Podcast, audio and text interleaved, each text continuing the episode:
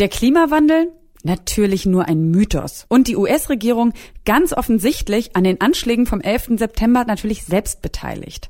Diese und andere Verschwörungstheorien verbreitet der US-Amerikaner Alex Jones wirklich mit großer Leidenschaft in seinem Podcast Infowars. Und auch ob Michelle Obama wirklich eine Frau ist, hat Jones schon ernsthaft in Frage gestellt. Citizens across the board have studied videos and photos of Michelle Obama and said that is a man. And even Obama has called her over and over again Michael. Ja, also klar, dingfeste Beweise. Seit einigen Tagen auf jeden Fall ist Jones beim Streamingdienst Spotify nun auch mit diesem Podcast zu hören. Vorwürfe an der Verbreitung kamen bereits von den Cyberaktivisten Sleeping Giants und auch einzelne Nutzer haben sich direkt bei Spotify darüber beschwert. Wie rechtlich gegen Verschwörungstheorien und die Verbreitung von Hate Speech auf solchen Streaming-Plattformen wie Spotify vorgegangen werden kann, darüber spreche ich mit Professor Bernd Holznagel. Er ist Direktor des Instituts für Informations-, Telekommunikations- und Medienrecht an der Universität Münster. Hallo, Herr Holznagel. Ja, hallo. Inwiefern müssen sich denn Streaming-Plattformen überhaupt mit den Inhalten äh, beschäftigen, die sie verbreiten? Na, Streaming-Plattformen sind äh, verantwortlich wie Privatpersonen oder auch andere Unternehmen Sie müssen dem Strafrecht gehorchen und auch dem Jugendschutzrecht. Ich habe jetzt ja schon einige der Verschwörungstheorien genannt in der Anmoderation, die Alex Jones so verbreitet, aber ähm, zum Teil äh, würde ich sagen, sind es ja auf jeden Fall äh, Dinge, wo, wo, man zumindest drüber nachdenken könnte, ob die strafrechtlich nicht relevant sind. Ähm, in der Tat. Ja. Ja, äh, es ist übrigens auch so, dass gegen äh, diese Plattform Infowars äh, in den äh, Vereinigten Staaten ähm, verschiedentlich Strafantrag gestellt wurde. Mhm. Äh, einer der Hauptfälle von Infowars ist, äh, dass einer dieser Schulmassaker bestritten wurde und es wurde argumentiert, dass das FBI-Agenten waren. Mhm. Ähm, und da haben sich die Eltern gegen gewehrt, sind zur Staatsanwaltschaft gelaufen und äh, haben gesagt, äh, ihre Kinder seien getötet worden. Mhm. Und wenn ähm, das jetzt bestritten würde, dann sei das äh, Verleumdung. Und äh, dieser Fall ist äh, durch alle US-Medien gegangen. New York Times hat darüber sehr ausführlich berichtet.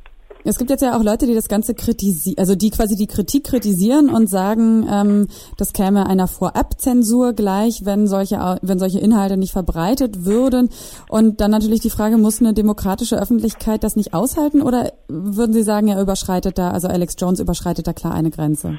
Naja, äh, Sie müssen äh, wissen, dass Alex Jones ein Unternehmen ist, was Geld verdient und auch darauf angelegt ist. Mhm. Es gibt ja ein großes äh, rechtsorientiertes Publikum in den USA und Jones ist ja äh, mehrfacher Millionär, weil er äh, quasi Gegenmittel in Anführungsstrichen gegen seine Verschwörung anbietet. Also mhm. äh, zum Beispiel werden, ähm, wenn man bestreitet, dass das Impfen gegen Masern hilft, äh, bestimmte Mittel angeboten und die werden über Infowars verkauft. Ja. Äh, das ist also quasi ein Geschäftsmodell, so dass man von vornherein eigentlich die Frage stellen kann, ob das äh, eine Meinung ist im Sinne der demokratischen politischen Auseinandersetzung. Hm, genau, also es gibt den ganzen Online-Shop. Ne? Ich glaube, der ist auch ehrlich gesagt relativ ähm, äh, amüsant, wenn man sich mal anschaut, was es da für Produkte äh, zu kaufen gibt von irgendwelchen, von irgendwelchen, äh, von Shampoos angefangen über äh, genau. patriotischen Kaffee und so weiter und so fort. Wer, das ist ein Geschäftsmodell ja. nochmal, nicht? Ja. Der ist primär Unternehmer mhm. und macht quasi äh, damit Geld. Es gibt in den USA sehr viele, die äh, politisch äh, so auf seiner Linie sind und deren Sprache ist er und äh, da verkauft er auch äh, diese Angstmachereien. Welche Möglichkeiten gibt es denn jetzt ähm, oder bietet die Unternehmensrichtlinie von Spotify für Nutzerinnen dagegen vorzugehen? Die Unternehmensrichtlinie bietet gar keine Möglichkeiten, weil hm. sie nicht bindend ist. Hm. Was äh, allerdings in der Richtlinie drinsteht, ist, dass sich Spotify an äh, zum Beispiel das deutsche Jugendschutzrecht hält.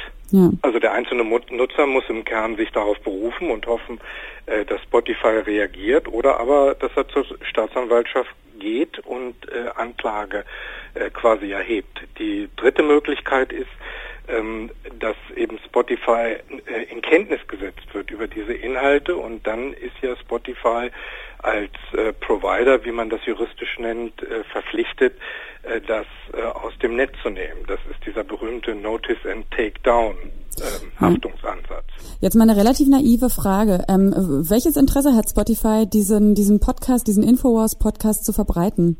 Also haben die das, ich muss sagen, ich, ich weiß überhaupt nicht, wie da der Vorgang ist. Wendet sich ein Podcast-Anbieter, Betreiber, wie auch immer, an Spotify und sagt, ich würde gerne hier auftauchen? Oder sind das irgendwelche, äh, keine Ahnung, findet das vielleicht statt über Datensammlungen, wer, was wird wie gehört? Ähm, ich vermute mal, mhm. dass die auch gucken, was ist sozusagen attraktiv und äh, dann äh, setzen sie das auch drauf. Aber da das ja immer Inhalte von anderen sind, äh, müssen ja urheberrechtlich irgendwelche Vereinbarungen bestehen. Ja, jetzt ist es ja so, dass äh, ich glaube, bei iTunes ist der Infowars Podcast auch schon zu hören und in den USA hat er, glaube ich, über sechs Millionen Abonnenten.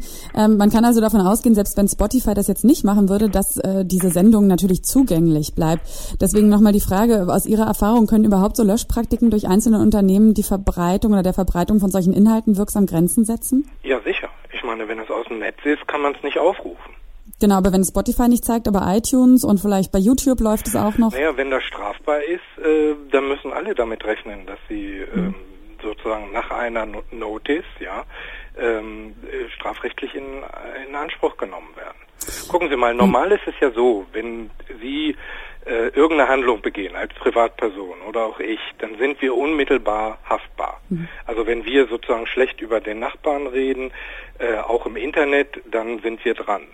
Äh, die Provider sind ja von dieser generellen Haftungsregelung äh, privilegiert worden. Also da sagt man, für euch gilt äh, das generelle Haftung nicht, äh, Haftungsrecht nicht, obwohl sie ja auch in ihrem Tun äh, kausal sind für die Rechtsverletzung. Mhm. Ja, also das hat man gemacht, damit die Internetunternehmen überhaupt äh, in den Markt kommen können. Das war vor 15 Jahren.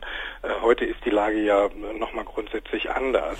Mhm. Ähm, ähm, und äh, heute guckt man auch viel genauer auf die Provider und achtet eben darauf, dass sie diese ähm, diesem Notice and Takedown Ansatz auch Rechnung tragen. Was ist der Unterschied zu Facebook? Bei Facebook gibt es doch riesige Büros äh, von Leuten, die eigentlich nur gewisse ja verletzende, ähm, hetzende Inhalte versuchen rauszufiltern. Was ist der Unterschied zu Spotify? Also ist das eine private Unternehmensentscheidung, die da getroffen wurde? Nein, äh, dem Netzwerkdurchsetzungsgesetz muss auch Spotify ein Beschwerdesystem bereithalten. Hm. Und äh, ich habe das jetzt nicht geprüft, ich glaube aber, die haben eins. Okay. Auf jeden Fall hat sich Spotify bisher noch nicht näher geäußert zu den Vorwürfen. Es heißt allerdings, dass Spotify eben derzeit prüfen würde, ob und inwieweit die Unternehmensrichtlinie verletzt wurde. Na gut, äh, Sie müssen sehen, äh, Infowars wird nicht grundsätzlich äh, strafrechtlich relevant sein, sondern das sind ja nur einzelne Beiträge. Mhm, okay. Und darauf muss man dann auch rekurrieren. Also das heißt, es müsste die ganze, die, das ganze Format müsste quasi rechtswidrig ausgerichtet sein und nicht nur einzelne Zitate, Sätze oder Folgen, damit es relevant wäre? Ja, das äh, okay. wäre wahrscheinlich schwer zu begründen. Jetzt äh, bin ich nicht regelmäßiger Nutzer von Infowars, ähm, aber wenn die äh, sozusagen nicht nur äh, gegen das deutsche Strafrecht verstoßen, dann gibt es vermutlich auch äh, Inhalte, äh, die recht, aus rechtlicher Sicht okay sind. Das mhm. Äh, muss man dann im Einzelfall prüfen. Das ist eine schwierige Aufgabe. Der Streamingdienst Spotify hat die mit Hate Speech in Verbindung gebrachte Podcast-Serie Infowars von Alex Jones nun bereitgestellt, wird dafür viel von vielerorts kritisiert und prüft wohl derzeit, ob die Unternehmensrichtlinie verletzt wurde. Über die rechtlichen Möglichkeiten und Schwierigkeiten habe ich mit Bernd Holznagel gesprochen. Er ist Direktor des Instituts für Informations-, Telekommunikations- und Medienrecht an der Universität Münster. Vielen Dank für das Gespräch. Herzlichen Dank.